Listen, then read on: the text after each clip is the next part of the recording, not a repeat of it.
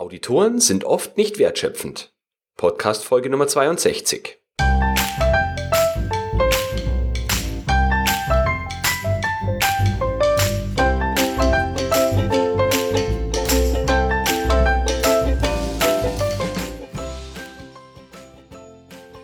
Ein enthusiastisches Hallo und willkommen zu einer neuen Podcast-Episode. Mein Name ist Florian Frankl und ich freue mich ganz außerordentlich, dass Sie auch in dieser Woche wieder mit dabei sind.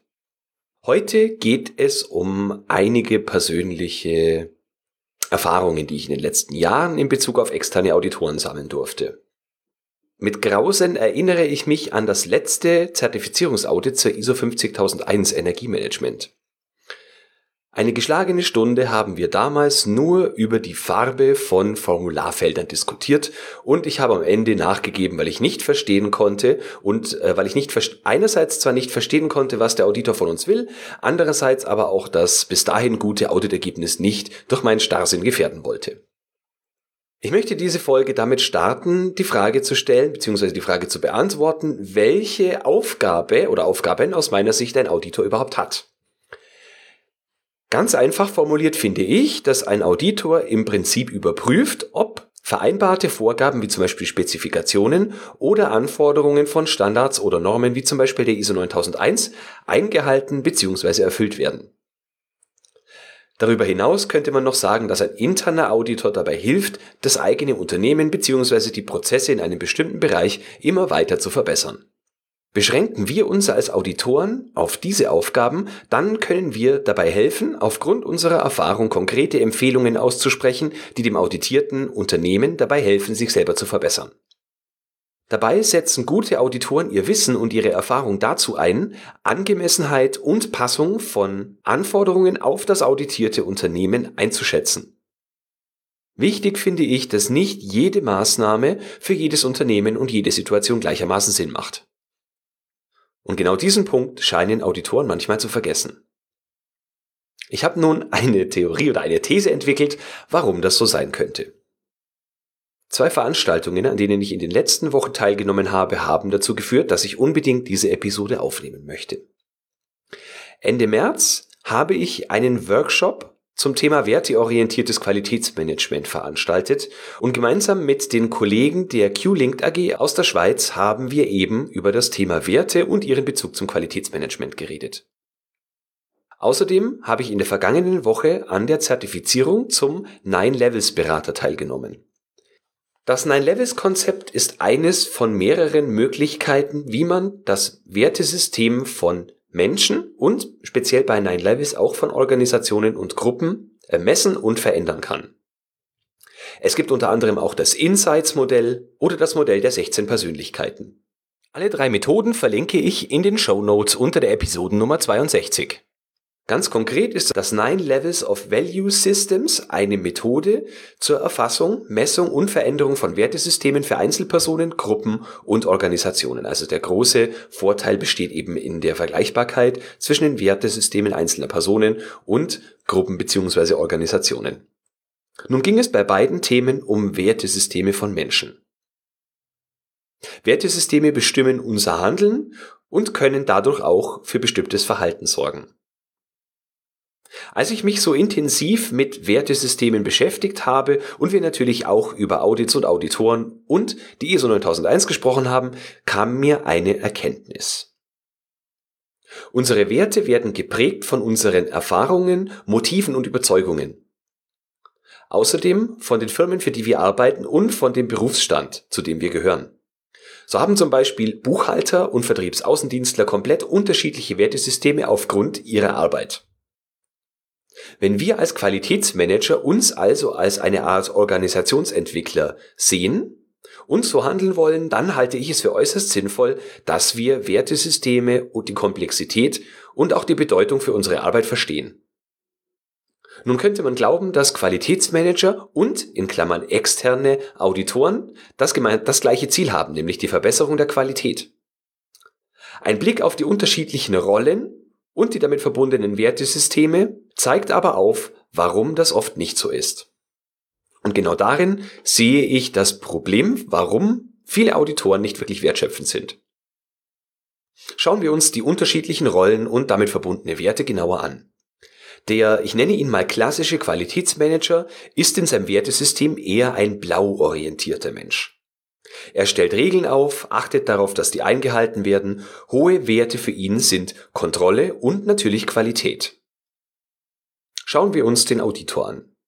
Ich gehe jetzt vorwiegend auf den externen Auditor ein, manchmal trifft es aber auch auf alle Arten von Auditoren zu. Diese Personen neigen manchmal dazu, in ihren Rollen als Prüfer eher ein rotes Rollenverständnis entwickelt zu haben. Das bedeutet, sie wollen Recht haben um jeden Preis, manche möchten dem anderen regelrecht die eigene Meinung aufzwingen. In den Diskussionen, die dabei entstehen, tritt manchmal die Verbesserung der Qualität in den Hintergrund. Siehe mein Beispiel in den bunt gefärbten Formularfeldern, über die ich eine Stunde mit dem ISO 50001 Auditor gesprochen habe. Während Blau sich auf die Einhaltung von Vorgaben beschränkt, muss Rot seinen eigenen Stempel aufdrücken. Und genau das tun viele Auditoren. Sie hören nicht da auf, wo eigentlich der Norm, der, dem Standard oder der Spezifikation Genüge getan werde, wäre, sondern sie müssen auf Biegen und Brechen ihre eigene Meinung, ihre eigene Erfahrung oder einfach nur ihren Kopf durchsetzen. Wie können wir uns als Qualitätsmanager dagegen schützen? Das ist manchmal gar nicht so einfach, insbesondere wenn Auditoren von Kunden geschickt werden. Es gibt aber einen aus meiner Sicht sehr wirkungsvollen Schutz, und zwar ist es, dass man das eigene Unternehmen, die eigenen Prozesse und vor allem die Standards, nach denen auditiert wird, kennt und dass wir eine eigene Meinung über diese Themen haben. Also nicht nur eine eigene persönliche Meinung, sondern auch eine Unternehmensmeinung. Diese Meinung sollten Sie dann in solchen Audits auch vertreten können. Ich erlebe gerne, dass Unternehmen die Vorgaben von Auditoren einfach so umsetzen, ohne zu widersprechen und zu hinterfragen, warum denn das Umsetzen, warum denn die Umsetzung unbedingt notwendig ist, beziehungsweise was sie für einen Mehrwert im Sinne der Qualitätssteigerung schafft. Ohne zu diskutieren, werden Dinge aus dem Auditbericht in To-Do-Listen übernommen und mehr oder weniger, ja, emsig wird daran gearbeitet. Und das liegt aus meiner Sicht daran, dass viele Unternehmen über bestimmte Aspekte ihrer eigenen Prozesse keine eigene Sichtweise haben, äh, von der sie glauben, dass sie den Argumenten eines Auditors standhalten kann. Letztendlich ist ja auch der Kunde König, nicht wahr? Am eigenen Leib habe ich das schon zu spüren bekommen. Und zwar in einem Unternehmen, für das ich mal tätig war, gab es im Abstand von ungefähr sechs Monaten zwei ähm, Audits unterschiedlicher, sehr großer Kunden. In einem ja, relativ abgeschlossenen Produktionsbereich hat der erste Auditor von uns verlangt, dass wir aus Gründen der Fremdkörpervermeidung möglichst alle Labels, Etiketten, Sticker und so weiter von den Wänden und von den, e-, vom Equipment entfernen. Das waren unter anderem dann Aufkleber zum Thema Arbeitssicherheit, CE-Kennzeichen, ähm, Gefahrgutsymbole und so weiter. Ja, der hörige Produktionsleiter damals hat dann am nächsten Tag sofort damit angefangen, eine Labels zu entfernen, ohne irgendwie Rücksprache zu halten und das ist dann letztendlich niemandem so wirklich aufgefallen, beziehungsweise war dann auch nicht so richtig der Fokus. Und als dann der nächste Auditor ungefähr sechs Monate später kam und sich denselben Bereich angeschaut hat, ähm, hat er in seinen Auditbericht geschrieben, wir mögen doch bitte mehr darauf achten, dass es mehr schriftlich fixierte Vorgaben gibt im Sinne von äh, Deklaration. Also wie viel, ähm, wie viel Reinigungsgeräte müssen irgendwo hängen, so Shadowboards deklarieren und so weiter. So, was machen wir jetzt? Jetzt haben wir zwei komplett unterschiedliche ähm, Ansätze, die beide irgendwo nachvollziehbar sind. Der eine möchte, dass man möglichst ähm, Fremdkörper vermeidet und der nächste, der hat den Ansatz, dass natürlich die Mitarbeiter wissen wollen, äh, wissen, wissen sollten, was steht oder hängt wo, wo ist der Standard, wie verhalte ich mich in welchen Situationen und gerade natürlich ähm, Deklaration im Sinne der Arbeitssicherheit ist ja unerlässlich, dass die da vor Ort zu finden ähm, zu finden ist. Ja, die elegante Lösung in Anführungsstrichen, die es damals gab, war, wenn der zweite Auditor kommt, der Labels haben möchte, dann hängen wir einfach ein paar Labels hin, zeigen ihm, was wir seit dem letzten Mal umgesetzt haben und wenn er wieder weg ist, dann entfernen wir auch die Etiketten wieder. Ich halte das für einen ziemlichen Unsinn, weil äh, einerseits äh, versuchen wir dann möglichst beiden Auditoren das zu geben, was sie haben wollen, aber nur in dem äh, Rahmen, wo sie uns zum Audit besuchen. Andererseits scheinen wir keine feste Meinung darüber zu haben, wer von den beiden in Anführungsstrichen recht haben könnte oder was die für uns sinnvoll umzusetzende Maßnahme sein kann. In diese Situation kommen wir also nur, weil wir selber nicht wissen, wie im besten Sinne der Qualität gehandelt werden sollte. Und natürlich im Sinne der Arbeitssicherheit. Es ist natürlich sehr lobenswert, wenn wir vermeiden, dass Fremdkörper irgendwo in zum Beispiel ein Produkt, in Lebensmittel oder in ein Medikament oder so reinkommen.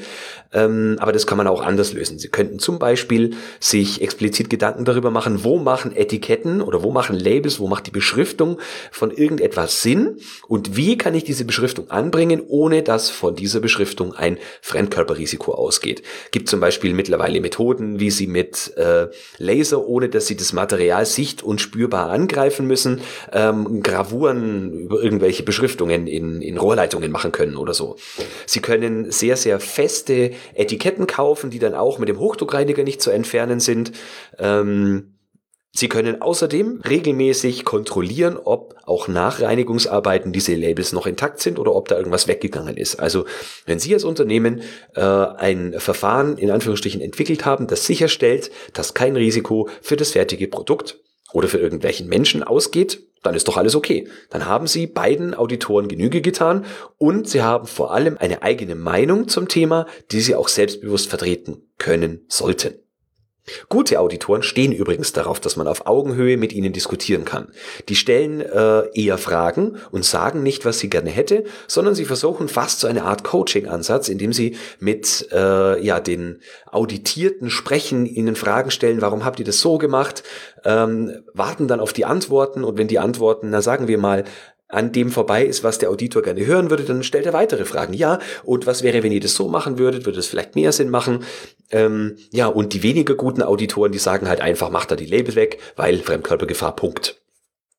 Das verstehe ich auf jeden Fall nicht unter Wertschöpfung. Wertschöpfung im Sinne von, im Sinne von Audits ist einerseits, dass wir natürlich den Standard, nach dem auditiert wird, schützen. Also wenn wir zum Beispiel auf Lebensmittelsicherheit zertifiziert sind, dann muss die Lebensmittelsicherheit an oberster Stelle stehen. Beim Energiemanagement oder Umweltmanagement ist das entsprechend so. Wenn wir einen Prozess auditieren, weil ein Kunde ein Produkt von uns bezieht, es gibt eine Spezifikation, es gibt einen Vertrag, es gibt bestimmte Prozessschritte, die vereinbart sind, dann auditiert er eben das. Letztendlich sollte das Resultat im Vordergrund stehen und das Unternehmen bestmöglich oder den größt, die größte Möglichkeit haben, selbst zu bestimmen, wie das Ergebnis erreicht wird und zwar mit eben der gewünschten Sicherheit, mit dem gewünschten Vertrauen, mit der gewünschten Zuverlässigkeit und so weiter. Zu oft erlebe ich als Auditoren eben diese roten Eroberer, die nicht wirklich daran interessiert sind, die Qualität zu verbessern, sondern die nach einem Audit das Gefühl haben wollen, entweder denen habe ich es gezeigt oder da habe ich meinen Stempel aufgedrückt oder ich habe dem Unternehmen was mitgegeben, was sie vorher nicht gekonnt haben, also bin ich der größte Hecht im Teich. So, das ist eigentlich schon alles, was ich für die heutige Episode mitgeben wollte, aber vielleicht nochmal kurz zusammengefasst. Wenn Sie Auditoren begegnen, die eher in diesem roten Wertebereich unterwegs sind, also von denen Sie glauben, dass sie nur ihren Willen durchsetzen wollen und aber eigentlich das überhaupt nichts mit der Verbesserung der Qualität oder mit dem, was eigentlich auditiert werden sollte, zu tun hat, dann haben Sie aus meiner Sicht am besten Chancen, die besten Chancen, dass sich das ändert, wenn Sie eine eigene Meinung vertreten, wenn Sie die Sachverhalte mit einem Auditor auf einer sachlichen und nicht auf einer persönlichen oder Werte, wertenden Ebene besprechen und diskutieren können und auch bis zum Schluss Ihren eigenen Standpunkt vertreten. Es kann es natürlich Situationen geben, in denen die Kunden tatsächlich am längeren Hebel sitzen und sie müssen etwas umsetzen, auch wenn sie es für unsinnig halten, weil der Kunde einfach König ist. Gut, in solchen Fällen können Sie es natürlich während des Audits versuchen. Sie sollten es in jedem Fall versuchen, aber auch das Fingerspitzengefühl dafür haben, wann Sie aufhören mit der Diskussion. Wieder mal Bezug auf die bunten Formularfelder im Auditplan bei meinem ISO 50001 Audit. So, und wenn Sie zu einer bestimmten Sache keine eigene Meinung haben, was in meiner eigenen Vergangenheit schon häufiger vorgekommen ist, nun dann tun Sie gut daran, entweder intern zu diskutieren oder sich jemand externen Neutralen zu suchen, also zum Beispiel jemanden in einem anderen Unternehmen, die ihre gleiche Position hat, mit dem Sie diskutieren können über verschiedene Sichtweisen, über verschiedene Ansätze, mit dem Sie auch mal Disku äh, Ideen besprechen können und so äh, Schritt für Schritt ihre eigene Meinung bilden. Natürlich müssen sie bestimmte Sachen vielleicht auch in ihrem Unternehmen ausprobieren.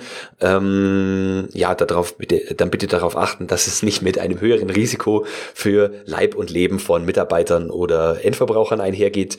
Ähm, aber nur so können sie diese Meinung entwickeln. Und Sie sollten mh, hm, solche Audits auch nutzen, zu hinterfragen, warum möchten Auditoren denn bestimmte Sachen haben? Denn manchmal ist nur auf den ersten Blick nicht erkennbar, was ein Auditor mit einer Sache haben will. Ähm, und da lohnt es sich nachzufragen. Es kann natürlich in vielen Fällen auch Sinn machen, was gefordert wird, auch wenn wir diesen Sinn ähm, vielleicht auf den ersten Blick nicht sehen. So, nun möchte ich zum Abschluss noch sagen, dass natürlich das, was ich jetzt hier beschrieben habe, nicht auf 100 Prozent aller Auditoren zutrifft. Das kann auch gar nicht sein. Es gibt genügend Auditoren, die heutzutage eher, äh, ich sag mal, operationslastig sind, also die auch nicht auf das ähm, Freigabedatum von Formblättern schauen oder bei denen das Vers die Versionierung ganz besonders wichtig ist, sondern die wirklich äh, sich auf die Kernprozesse stürzen, auf die Qualität fokussieren und entsprechend auch die Fragen stellen, die deutlich äh, gehaltvoller, deutlich mehrwertiger sind und die bringen dann unser Unternehmen auch wirklich weiter, weil wir das verbessern, was wir verbessern wollen, nämlich die Qualität und die Wertschöpfung und die Resultate, die wir für unsere Kunden und Endverbraucher damit erzielen. So, wenn Sie da andere Meinungen oder natürlich auch andere Erfahrungen haben, würde ich mich wieder über eine E-Mail von Ihnen freuen. Über eine der letzten Episoden zum Thema E-Mails habe ich reges E-Mail-Feedback bekommen. Vielen Dank dafür. Und ähm, die E-Mail-Adresse ist wie immer florian.frankel.q-enthusiast.de. An dieser Stelle erlaube ich mir nochmal einen Hinweis auf das Qualitätsimpulse Barcamp, das am 18. und 19. Oktober in Neuwied bei Koblenz stattfinden wird. Im Qualitätsimpulse Barcamp bieten wir am ersten Tag ein klassisches Barcamp an, wo Sie als Teilnehmer Ihre eigenen Themen mitbringen und mit anderen Qualitätsmanagern diskutieren können. Am zweiten Tag bieten wir drei Praxisworkshops an, von denen Sie zwei auswählen und an ihnen teilnehmen können. Wenn Sie Interesse an dieser Veranstaltung haben, finden Sie alle Details auf www.qualitätsimpulse.de. Dabei ist es egal, ob Sie Qualität mit Ä oder mit AE schreiben. So, ich bedanke mich wieder herzlich fürs Zuhören. Haben Sie eine erfolgreiche Woche und ich hoffe, wir hören uns in sieben Tagen wieder. Passen Sie auf sich auf und denken Sie immer daran, Qualität braucht kluge Köpfe, so wie Sie.